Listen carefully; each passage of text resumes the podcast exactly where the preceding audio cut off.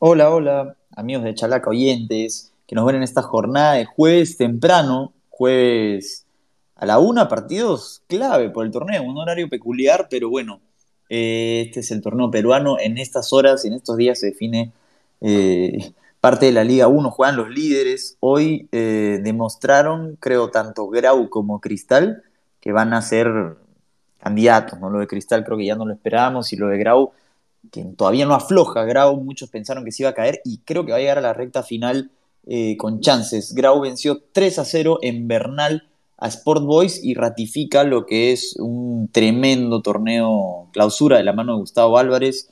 Eh, vamos a ser rápido porque hay varios partidos, hay, hay muchas cosas que, ver eh, hoy, mucho fútbol. vamos directamente. Luis Adrián, tú has hecho el partido de Grau. ¿Qué nos puedes comentar que más ha llamado la atención hoy en la contundente goleada del patrimonio de Piura frente al equipo rosado. Brevemente, eh, ¿algún comentario general? Mariano, sí, ¿qué tal? Ahora Raúl.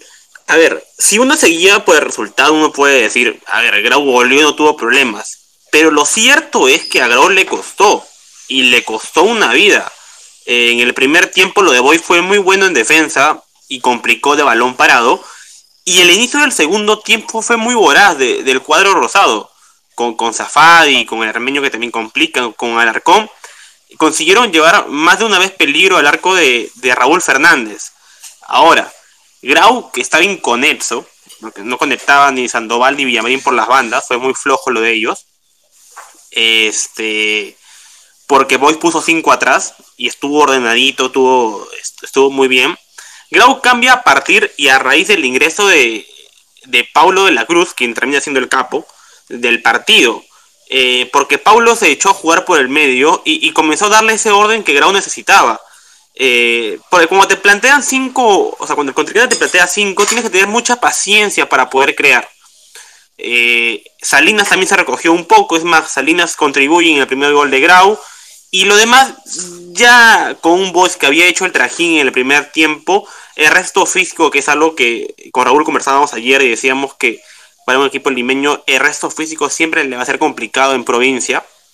Hoy también le terminó pasando factura a Boys, que en el segundo tiempo se quedó sin piernas y sin aire, y Grau aprovechó y, liquidó, ¿no? Marcó Joao Villamarino a los 68, Pablo de la Cruz a los 78 y Luis Enrique Álvarez a los 86. Ahora, vuelvo y repito, y para cerrar, pareciera un partido sencillo para, para Grau, pero no lo fue, se le complicó. Ya sobre la marcha y por diversos factores del partido que también lo llevó, lo, pudo liquidar, ¿no? Pero rescatable lo de Boys al menos en el primer tiempo. Lo resistió y creo que su pecado más grande estuvo en, quizás como Muni ayer, eh, en no eh, facturar las ocasiones que pudo, que pudo generar.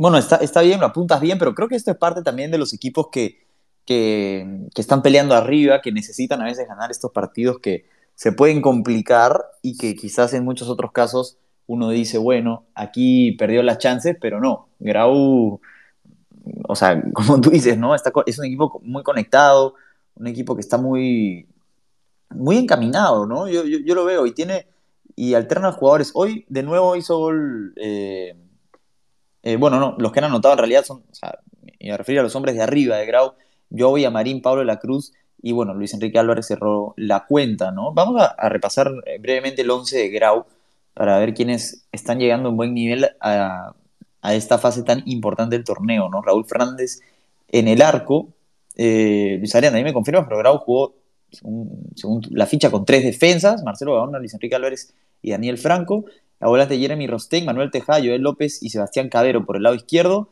y arriba, bueno, Ray Sandoval y Joao Marín, eh, Pablo de la Cruz, alternativas de la banca, y eh, arriba el ya conocido, la conocida presencia de Rodrigo el Potro Salinas, ¿no? Eh, tú has puesto de capo a Pablo de la Cruz, Luis Adrián, un poco para hablar ya de individualidades y de cómo se paró el equipo.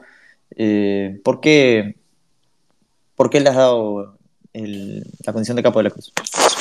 Sí, a ver, Grau fue con un 3-4-2-1, o sea, atrás los tres centrales Gaona por derecha, eh, Álvarez y, Franco, eh, de carrileros Rostein y, Cabero por las bandas, Tejada y López en, la primera línea de volantes, y bueno, Sandoval y Villamarín atrás de Salinas.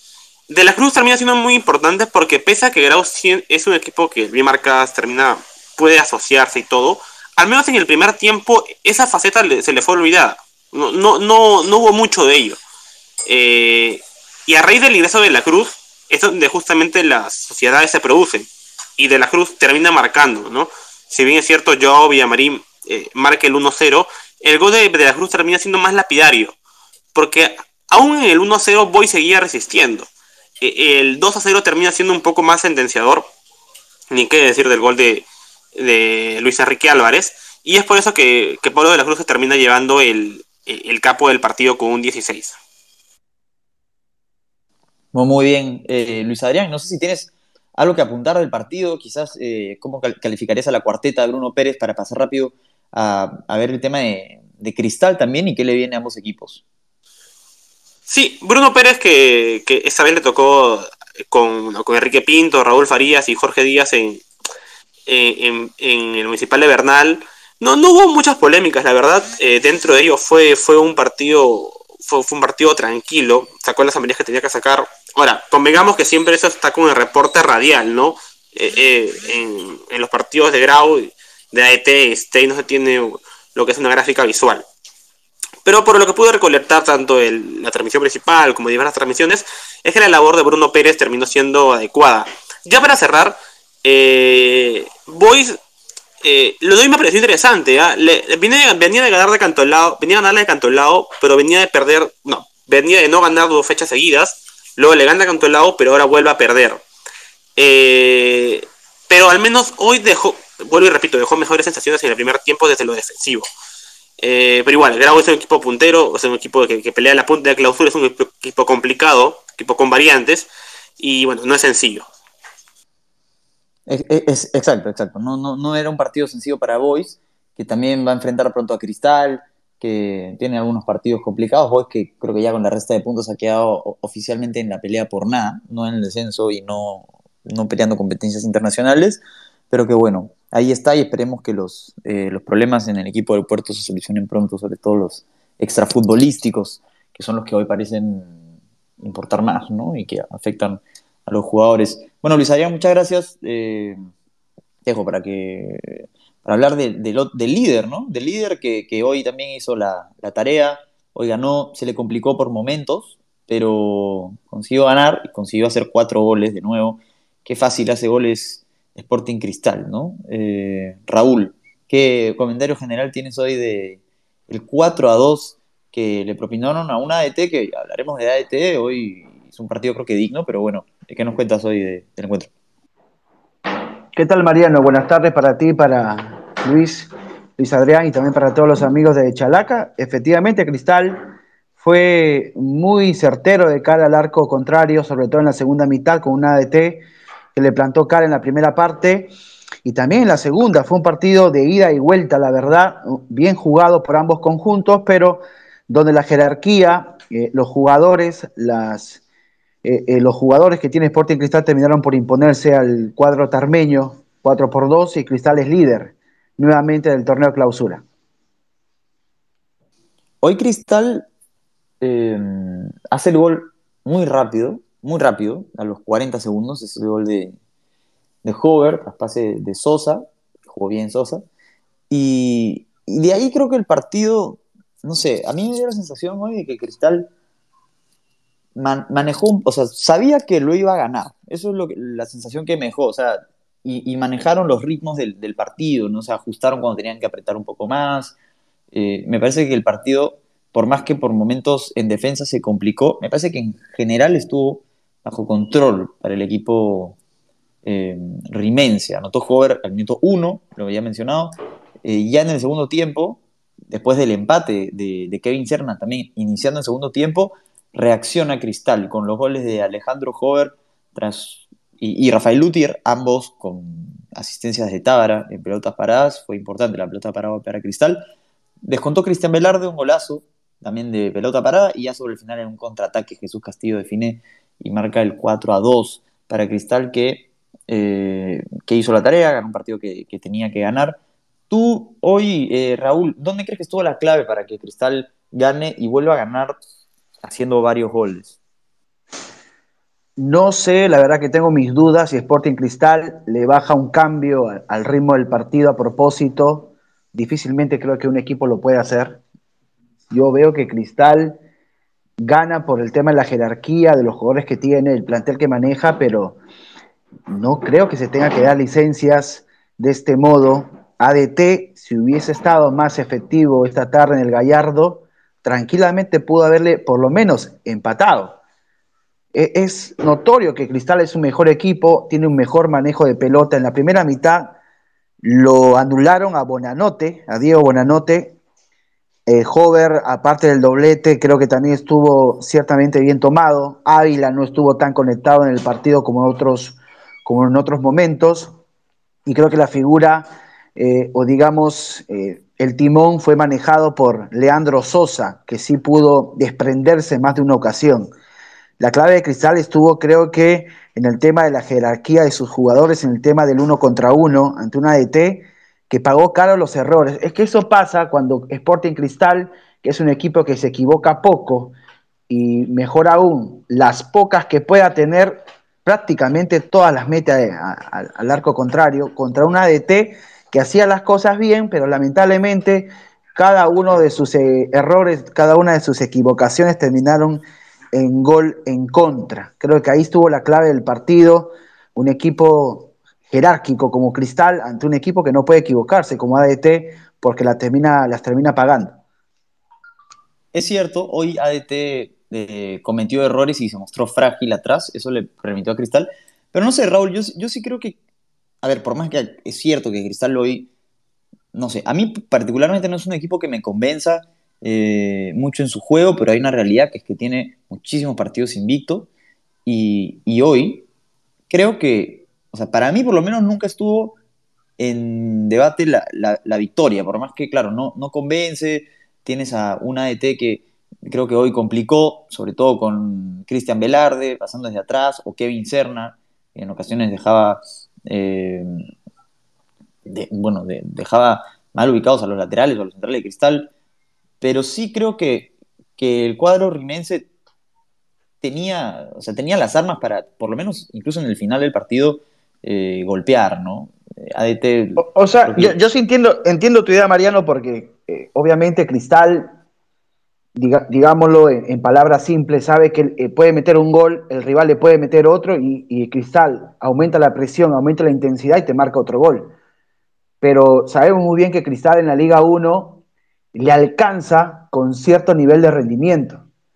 Pero si conocemos bien a Roberto Mosquera, un tipo que, según lo que declara, busca que este equipo se repotencie, no solamente para, para eh, competir, bueno, sobresalir en, la liga local, sino también en su momento cuando le toque en Copa Libertadores, yo creo que no es un, no es un buen entrenamiento, digamos, con todo el respeto del caso, para afrontar el próximo año un torneo internacional. Cristal hoy día prácticamente en la mitad de la cancha se vio sobrepasado.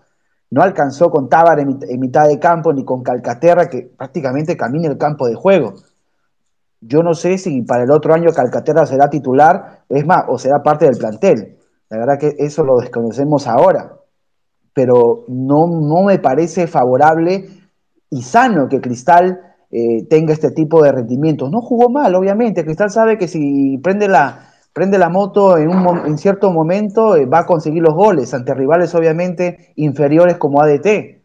O, tal vez también con otros equipos de Liga 1 como Melgar o Alianza Lima lo tome un poquito más en serio eh, el, el asunto. Pero si Cristal, que sabemos que es uno de los equipos que mejor nos representa afuera, no puede dar este tipo de licencias, así sea ADT el rival es lo que me preocupa, porque si, tú, si nosotros, tú y yo, eh, para la gente que nos escucha, pensamos que Cristal da las licencias porque se permite darlas, no es un buen mensaje. Cristal, así sea el ADT o, cualquier otro equipo, tiene que salir a, tener, eh, a intentar por lo menos manejar la, la, intensidad desde el minuto 1 hasta el minuto 90. El primer tiempo vimos que eh, Tábara prácticamente no podía porque en la volante Velarde, que a veces se desprendía de la primera línea, se juntaba con Desi, Kevin Serna y el mismo Ramírez, y prácticamente era muy sencillo quebrar eh, esa, esa volante de cristal, con un calcatera que solamente marca mirando. Sí, está claro que ahí, creo que ahí está el tema de cristal, ¿no? En esa volante eh, que en, algún momento creo que fue la más, hasta hace poco, la más importante del fútbol peruano, y hoy, sin la presencia tal vez de un Yotun, tal vez que te da elaboración, o sea, a ver, entró Castillo también, creo que entró bien, hace el gol, eh, tú le has puesto 15 a Castillo, pero es verdad, pues hoy Calcaterra estuvo en un nivel bajo, ¿no? Incluso le sacaron Castillo, tiene, y... Castillo tiene que jugar en Cristal de titular. Sí. La verdad, no somos Mosquera, ni tú ni yo, pero si Cristal quiere ganar equilibrio en mitad de cancha, tiene que poner a Jesús Castillo. Por más que Calcaterra sea un tipo que te, entregue la pelota mejor, pero no sé, la verdad que me gustaría que esté Castillo desde el arranque. Entró, metió un gol y le dio equilibrio en, la mitad de la cancha. Y la, y la prueba para Cristal viene ahora, ¿no? Porque es cierto, Cristal es líder eh, no es líder cómodo, no es líder cómodo porque tiene a Grau y Alianza Lima muy cerca, pero se le vienen partidos a Cristal muy interesantes, ¿ah? porque va a ir en la próxima fecha, en la fecha 14 va a Ayacucho, sin Calcaterra, ojo, se ha suspendido, Ayacucho, luego enfrenta a un universitario que viene bien, bueno, luego visita al Boys, y en la fecha 17, digamos, en el final de esta serie, el 20 de octubre, eh, recibe a Grau. Entonces es una serie de partidos muy interesante para Cristal que viene, claro, viene ganando o viene no perdiendo, pero deja dudas, deja dudas. Entonces creo que este es, va a ser un momento clave para ver si... No es, la, no es la primera vez que Sporting Cristal Mariano se complica con un rival en la praxis, perdón, digamos en la teoría inferior. Ya le pasó con San Martín, ya le pasó en su momento también con Cantolao. Sí. Y es, es una constante, ¿ah? Es cierto, es cierto. Vamos a ver ahora si en estos partidos de alta exigencia, en los que Cristal ha sabido no perder, eh, bueno, empató con Alianza Lima, le ganó a Melgar en Arequipa, le ganó a por Huancayo, dejando dudas también, pero eh, vamos a ver si puede hacerlo. Vamos a repasar rápidamente hoy el, 11 de Rimense, de Raúl, Alejandro Duarte, que de hecho fue el motivo por el que el partido se, juega hoy sin público, lo quería Mosquera, eh, titular, si no hubiera jugado Matías Córdoba. Em, la defensa de cuatro, compuesta por Gilmar Lora, Gilmar Lora, Omar Merlo, Rafael Lutier, que hizo el tercer gol, y Johan Madrid por el lado izquierdo. En la volante, Martín Tabra con Horacio Calcaterra, un poco más adelantado Diego Bonanote, los dos hombres detrás del punta, Leandro Sosa y Alejandro Hover. Irben Ávila fue el 9 hoy del equipo rimense. También entró Loyola, que venía en la selección, entró Olivales, entró Joffre Escobar. El capo Sosa, Raúl, Hoy no hizo gol, ninguno de los cuatro, pero igual fue el más desequilibrante, ¿no? No, no gol, participó en la mayoría de ataques de Sporting Cristal. Lo reconozco como el capo del partido, a pesar de no marcar goles, por, por esa continuidad de su rendimiento. Nunca le bajó un cambio a su juego Leandro Sosa desde el minuto uno, corrió todos los balones. Fue un dolor de cabeza para Gelson Reyes por, ese, por esa banda derecha. Cristal la mayoría de sus ataques, de cada 10 ataques de Cristal, 9 pasaron por el lado de Sosa. Tuvo mucha participación el eh, jugador del Ayacucho FC, se ha ganado a pulso el titular con el equipo dirigido por Roberto Mosquera. Me gustó el partido de Sosa, lo elegí eh, como el capa, a pesar de que no marcó ningún gol. Pudo haber elegido también a Hover, ¿no? Pero Hover metió dos goles y luego tuvo eh, ausencias tuvo pausas durante el juego. En cambio, Leandro Sosa sí mantuvo el rendimiento a pleno de principio a fin.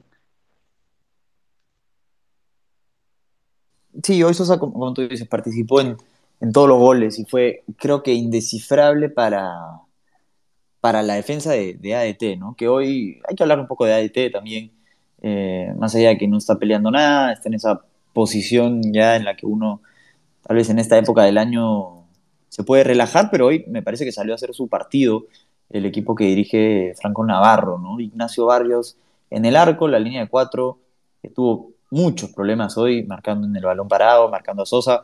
Hugo Ancayima fue lateral por derecha, Gurrum Choi fue central junto a Mario Ramírez, Jackson Reyes por izquierda, en la volante Armando Alfajeme y Cristian Velarde de buen partido, Velarde le hemos puesto 15, eh, muy, muy protagonista en el ataque.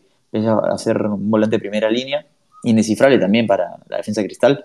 Los tres, esta línea de tres que tiene AET con Yandesa, Kevin Serna y Edinson Ramírez, algunos, hoy, hoy Kevin Serna mejor de los tres, y arriba Facundo Rodríguez, un poco aislado tal vez. Entraron algunos atacantes importantes como William Mimela y Hernán Rengifo, pero no pudieron hacer nada ante la ofensiva rimense. ¿Qué, qué comentario podrías hacer de, de ADT, Raúl? No fue mal partido de ADT, ¿ah? ni el portero, ni los defensas, ni los volantes, ni la gente que estuvo arriba. El tema con ADT pasa que se equivocaron en el momento menos indicado, porque los, los goles de Cristal, el primero, lo madrugan a la, ADT, una pelota cruzada que prácticamente no la, no la conecta nadie y la, cruza bien Alejandro Hover. Luego el segundo gol también, un tiro libre de Tábara bien pegado al ras, tampoco la defensa reacciona. Y, llega el segundo gol. Y, ahí el tercero, otra, otra desatención en un balón parado, de esquina que conecta a Lutiger. Entonces, ¿por qué la defensa de no tiene un puntaje?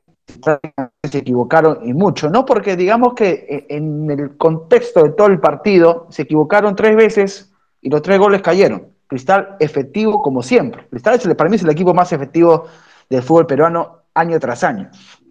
Y, la gente de ADT se equivocaron en tres veces, pero de ahí hicieron un partido correcto, tomaron bien las marcas de hombres tan peligrosos como Irving Ávila y en su momento también este, de Bonanote, el, jugador argentino, y, estuvieron prestos a la hora de cubrir los espacios. De ahí la volante, eh, bien lo de Velarde, rompe siempre líneas, es un volante que se queda estático en la mitad de la cancha, avanza bastante, bien el trabajo también eh, de Alfajeme, ahí quebrando la, mitad de la cancha, y arriba creo que pasó el tema, el tema porque tampoco no hicieron mal partido, pero no tomaron buenas decisiones, sobre todo Jan Deza, que en el cuarto gol, cuando ADT estaba encimado buscando el empate, un cristal ciertamente golpeado por ese descuento de, Cristian Velarde, eh, cubre una pelota de espaldas, se queda la, eternidad ahí de la pierde y Cristal de contragolpe liquida el partido. Facundo Rodríguez le puse de nota 10 porque la verdad que a mi parecer para Franco Navarro le hubiese sido más útil Hernán Rengifo, eh, ahí como único delantero. Ramírez tuvo chispazos y el más alto fue Kevin Serna, el colombiano marcó un gol pero aparte también estuvo muy activo arriba, eh, hizo buenas diagonales, corrió bien por los espacios, por ahí le trajo problemas en ese lado a, su marcador. Eh, va por derecha, así que tuvo problemas ahí este, Johan Madrid para tomarlo. Y bueno, en sí fue un buen partido de AET. Obviamente paga caro la derrota ante un equipo con mucha jerarquía, mucha efectividad como Sporting Cristal. Sí, es cierto, faltó arriba tal vez eh, tomar mejores decisiones. Hubo acciones en las que AET pudo incluso complicar un poco más, pero igual me parece que, bueno, la, sensación no es, no es mala, no es mala hoy de lo que hizo el equipo de, Franco Navarro.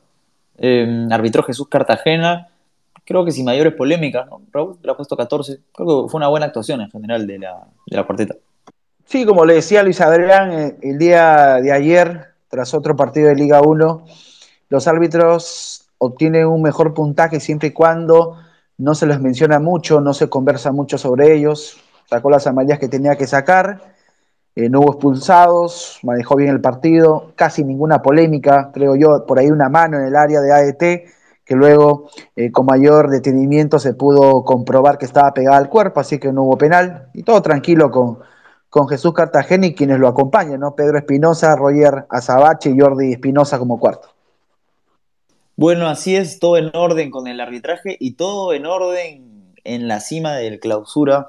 Ganaron los favoritos de local, eh, cumplieron, digamos, con los pronósticos. Cristal recupera ese primer lugar, pero, lo decíamos, se vienen partidos interesantes. Vaya Cucho, juega con Universitario y pronto, pronto ya se acerca el Cristal Grau, el enfrentamiento entre los dos equipos que hoy están aquí, que son algunos de los que pelean en el clausura, quizás de los dos que han venido sosteniendo el ritmo desde el inicio del torneo, sin caer en mayores baches. Eh, hasta acá, acá estamos, Raúl. Eh, Cristal 4, ADT 2, lo que hemos comentado. No sé si tienes algún comentario final antes de cerrar este espacio. No, nada, la verdad que ha sido un partido vistoso siempre cuando hay tantos goles. Eh, termina siendo agradable ver este tipo de partidos por Liga 1. Bueno, quizás siempre marca una cantidad importante de goles, son, son digamos, apuestas seguras las del cuadro bajo Pontino. Y bueno, me gustó que ADT plante cara, porque de repente si ADT hubiese jugado eh, con una posición netamente defensiva, de repente el resultado hubiese sido el mismo, quién sabe, una goleada rimense, bueno, casi una goleada rimense, pero creo que no hubiésemos tenido esa, esa, esa vistosidad que, que, tuvimos esta tarde en el Alberto Gallardo. Bien por ADT, ¿no? Creo que no está comprometido con el descenso, felizmente, porque es un equipo que no ha jugado tan mal este año en la Liga 1. Sí, muy digno lo da ADT y buen partido, como dices. Qué, qué, qué buen comentario para cerrar, ¿no? Siempre es bueno Igual cuando vemos varios goles es entretenido que haya partidos abiertos y, y, está lindo el torneo, hay que seguirlo, hay que seguirlo, hay que seguir a Cristal, hay que seguir a Grau, que el clausura está para cualquiera y de aquí hasta fin de año tal vez podamos tener alguna otra sorpresa que siempre nos regala la Liga 1. Hasta aquí. Entonces, gracias a todos los oyentes, les mandamos un abrazo, chao chao.